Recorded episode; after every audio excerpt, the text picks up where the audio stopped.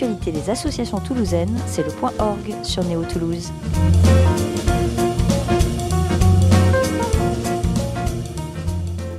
Bonjour à tous, bienvenue dans une nouvelle émission Point .org sur Radio Néo. On met en avant les associations, les initiatives toulousaines. Aujourd'hui, c'est une compagnie euh, qu'on a avec nous, ou plutôt une dame, Isabelle Ayache, de la compagnie Les Points Nommés. Bonjour Isabelle. Bonjour. Alors bienvenue euh, dans nos locaux pour parler de, ta compagnie, de tes activités. Alors tu es cofondatrice de la compagnie Les Points Nommés. J'imagine que tu es à l'origine de ce nom. Oui, alors, on s'est créé en 2013 à la suite de nos études.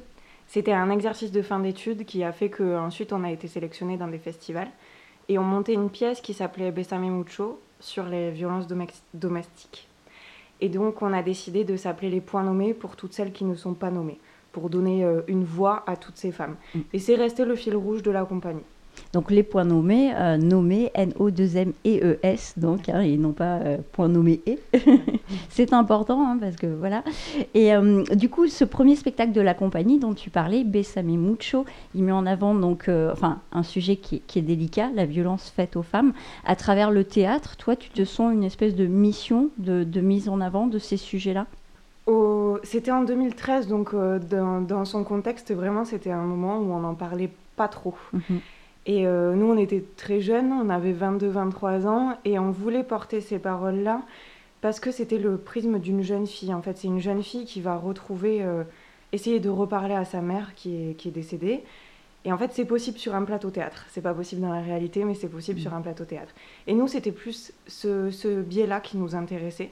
C'était plus euh, quelles paroles on peut porter en tant que jeune femme et quel regard sur la société on peut porter avec notre âge et avec nos convictions.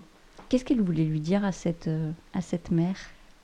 Elle voulait lui parler, c'était... Il y a une phrase, moi, que j'aime beaucoup, euh, qui, euh, où Clara, donc la jeune fille, dit à sa mère C'est dommage qu'il y ait une telle différence d'âge entre les mères et les filles. Comme s'il y avait quelque chose... elle essaie... Je pense que c'est une conversation imaginaire qu'on pourrait tous et toutes avoir avec nos parents.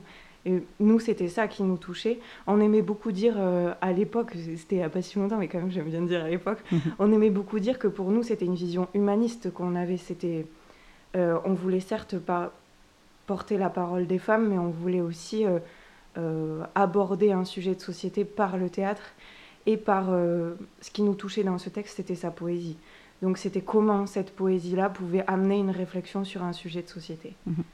Et cette mère était violentée, du coup, c'était le, cœur de. Oui. Et, sa fille était, euh, était euh, finalement euh, face à ça et démunie. Elle était témoin.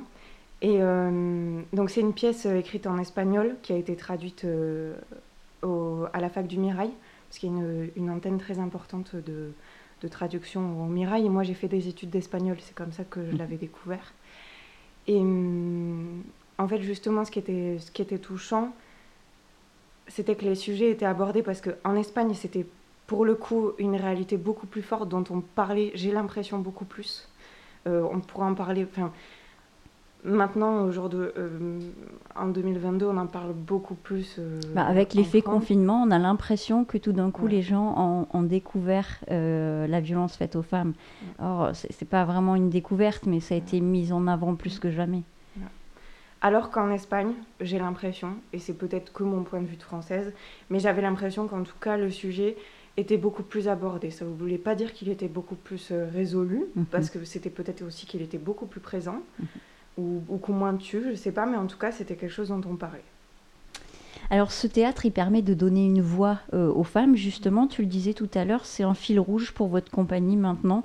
Euh, tous les, toutes les pièces que vous montez euh, sont finalement faites par des interprètes féminines ou par des autrices féminines. Voilà. Mm.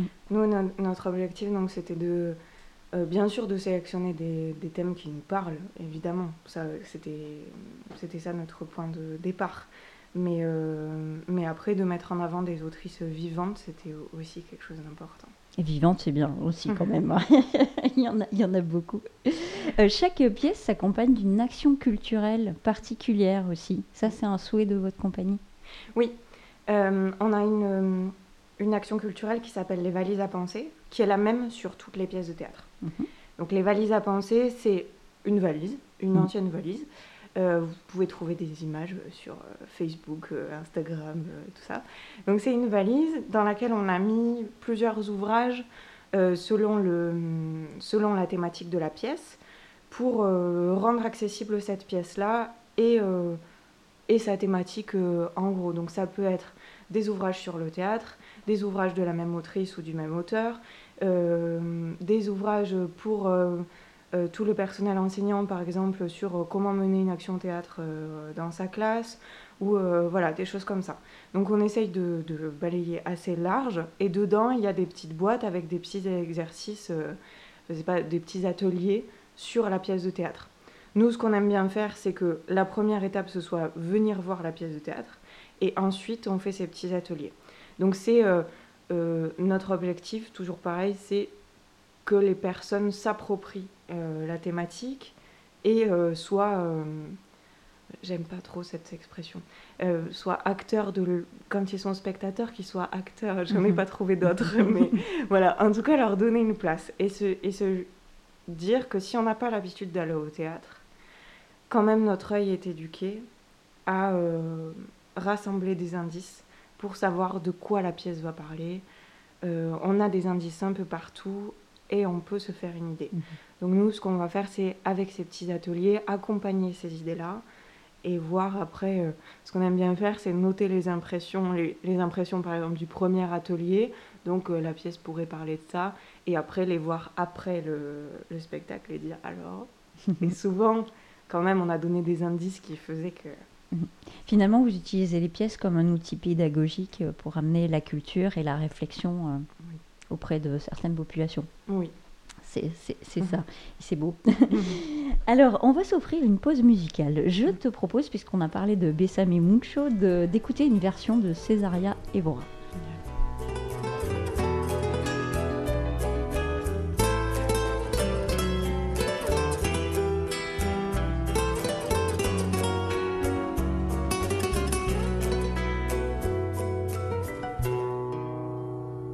Bésame,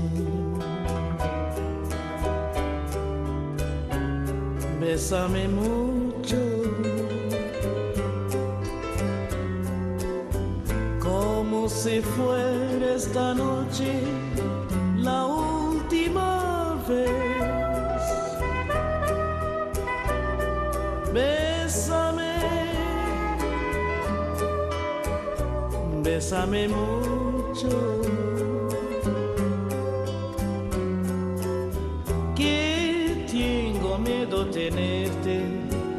Perderte después. Bésame, bésame mucho, como si fuera esta noche la última vez.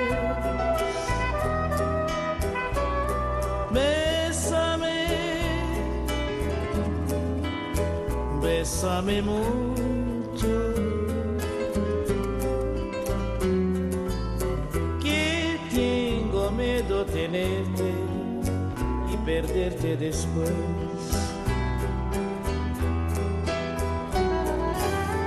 Quiero tenerte muy cerca, mirarme en tus ojos, verte junto a mí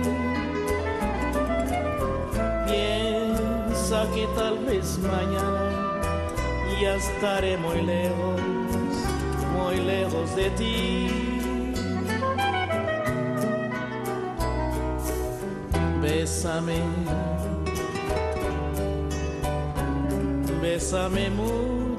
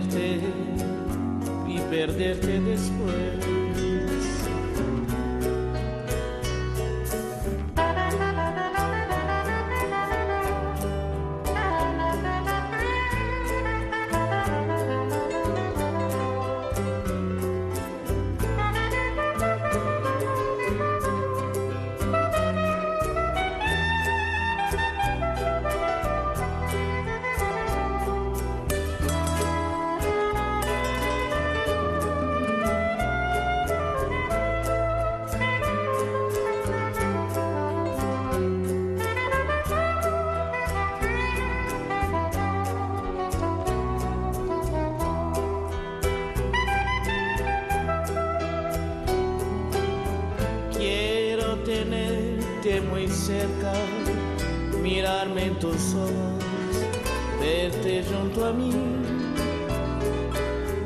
Piensa que tal vez mañana ya estaré muy lejos, muy lejos de ti. Bésame, bésame mucho.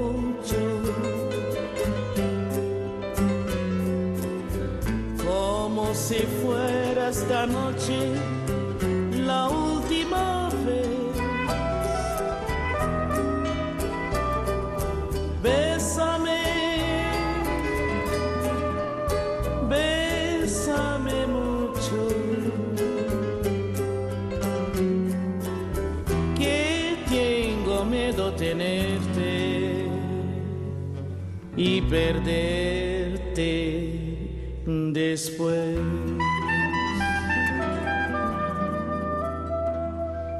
On écoute Bessame Mucho de Césaria Evora, en tout cas sa version à elle. Nous sommes toujours avec Isabelle Ayache pour parler de la compagnie Les Points Nommés qu'elle a confondée.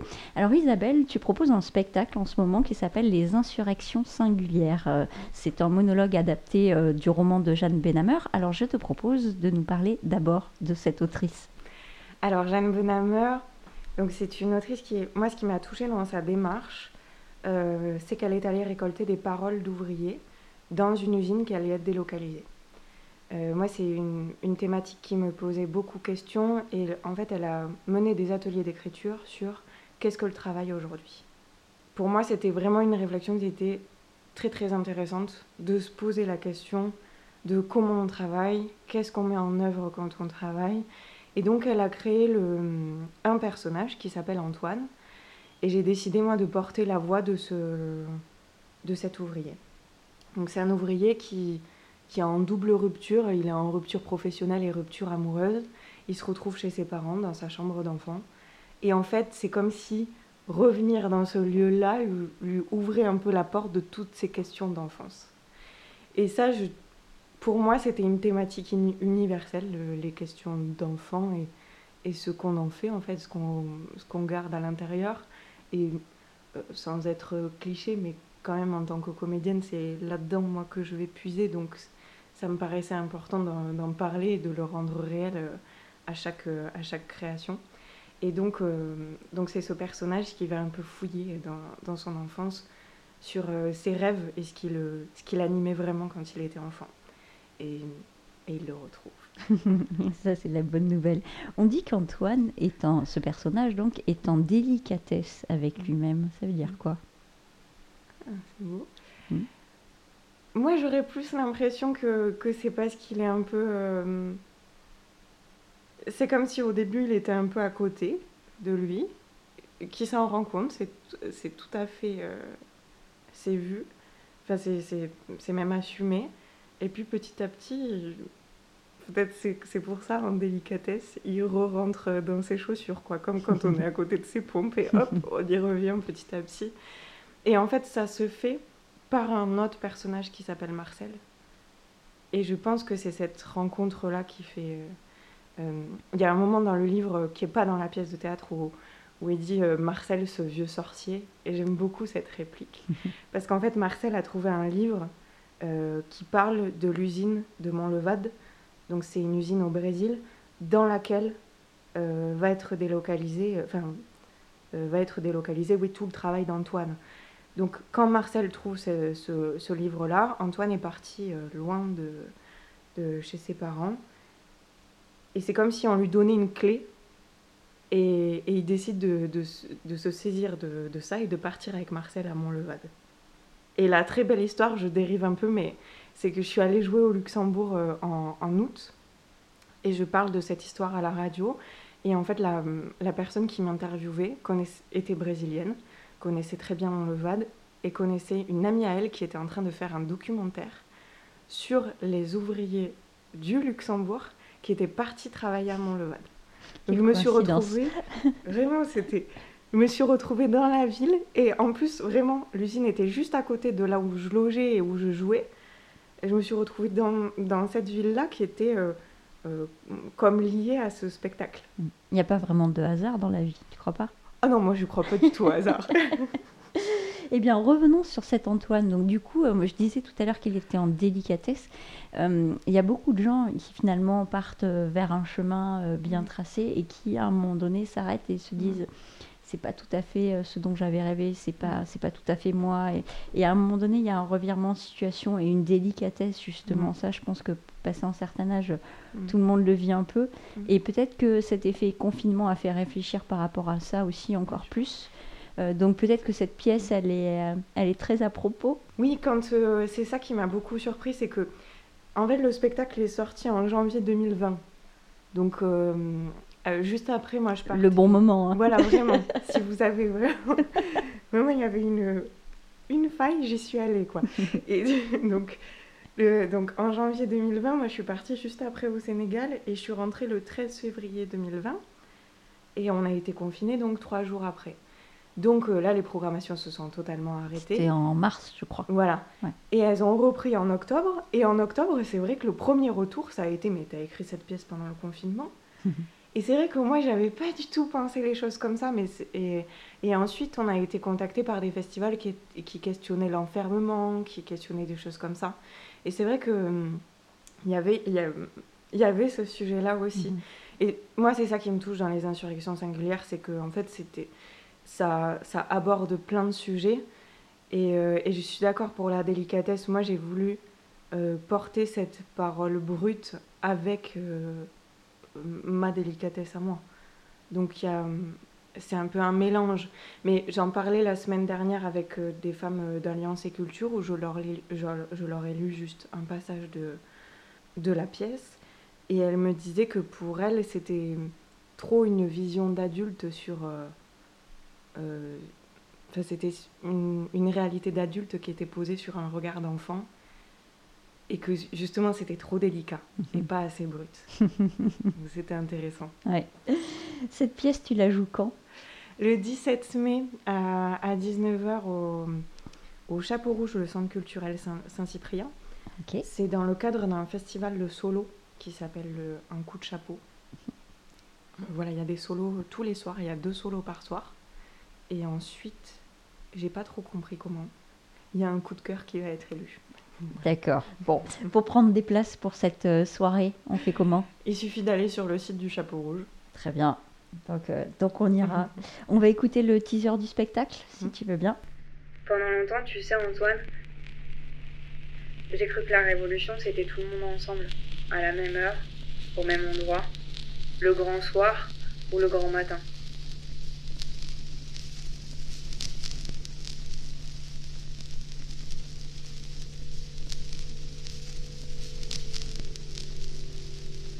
Et puis j'ai compris que c'était solitaire ce qui se passait vraiment, à l'intérieur de chacun. Et ça, ça ne peut pas se faire tous ensemble, à la même heure. C'est dans chaque vie quelque chose de possible. On y va ou on n'y va pas. Après, si on peut, on se rassemble avec les autres. Toi, c'est ici que ça commence.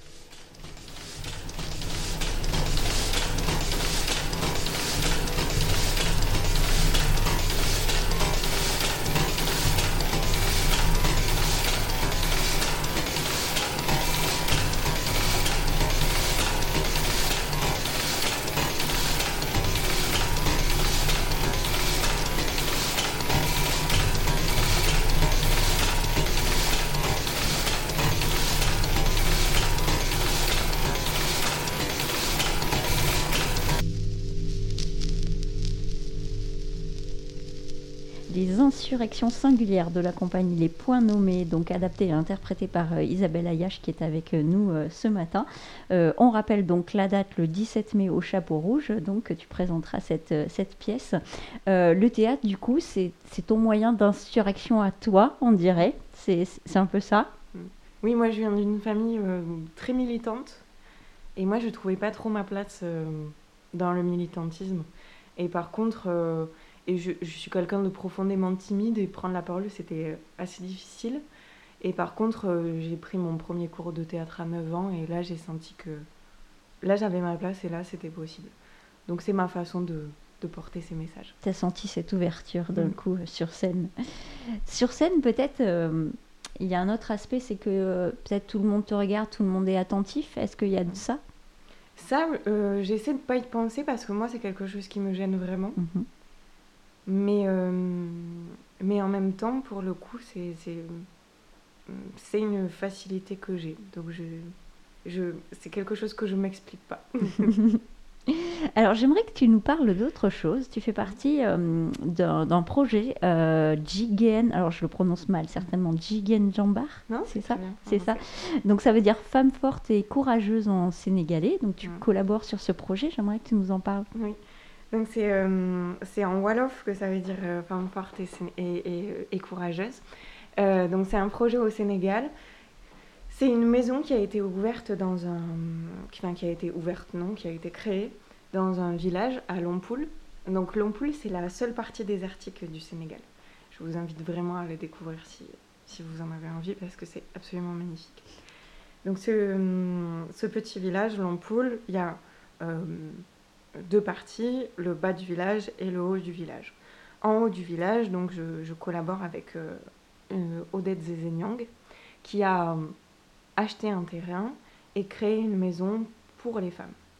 Donc l'objectif, elle, elle est partie d'un d'un constat, c'est que les femmes dans ce village-là n'avaient pas d'activité génératrice de revenus. C'était forcément l'homme qui ramenait euh, l'argent, et alors que l'économie de la maison était portée par la femme.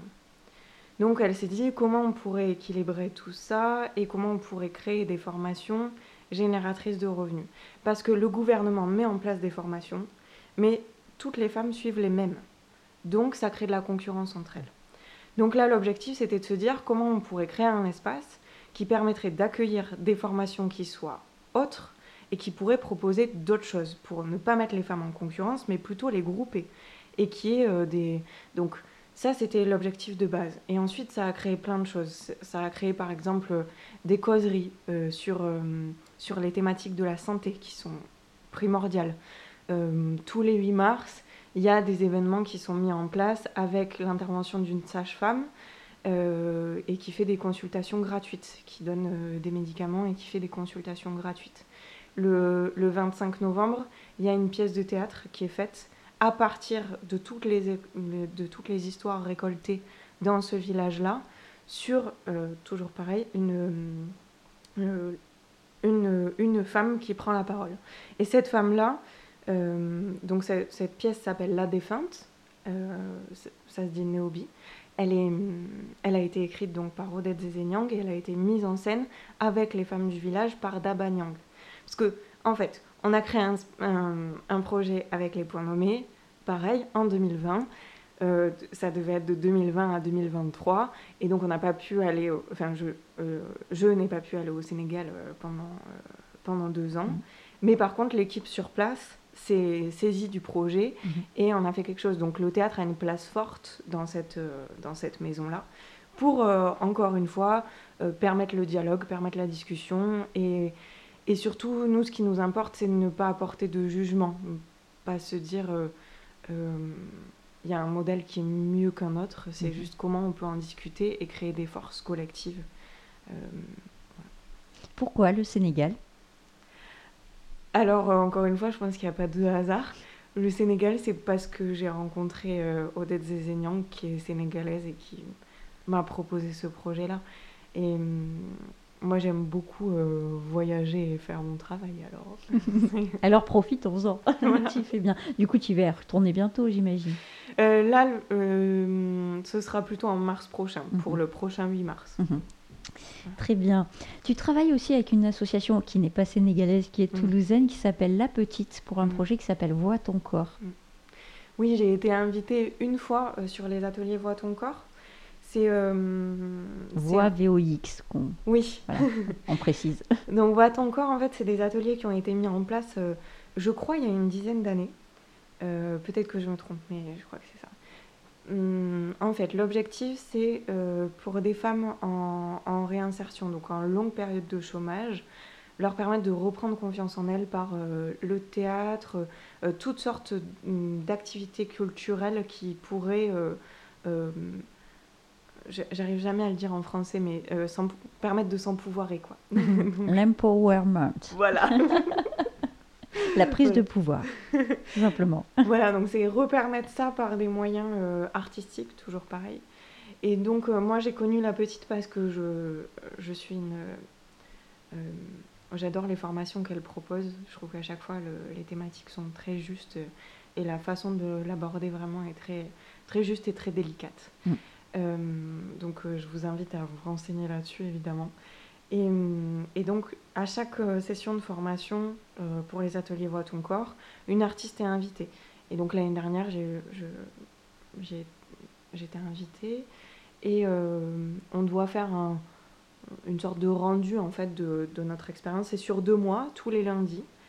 Et euh, c'est un peu une, bulle en dehors du quotidien où, on est euh, toute la journée en train de, de, de, travailler avec son corps ou de faire des exercices qui, moi, font un peu partie de mon quotidien, mais que c'est vrai, j'ai eu tendance à oublier des fois. Mhm. Et, et, de un peu euh, réappropriation de l'espace, réappropriation de son corps, de sa voix, et, et tous ces outils-là permettent une reprise de confiance. Mhm.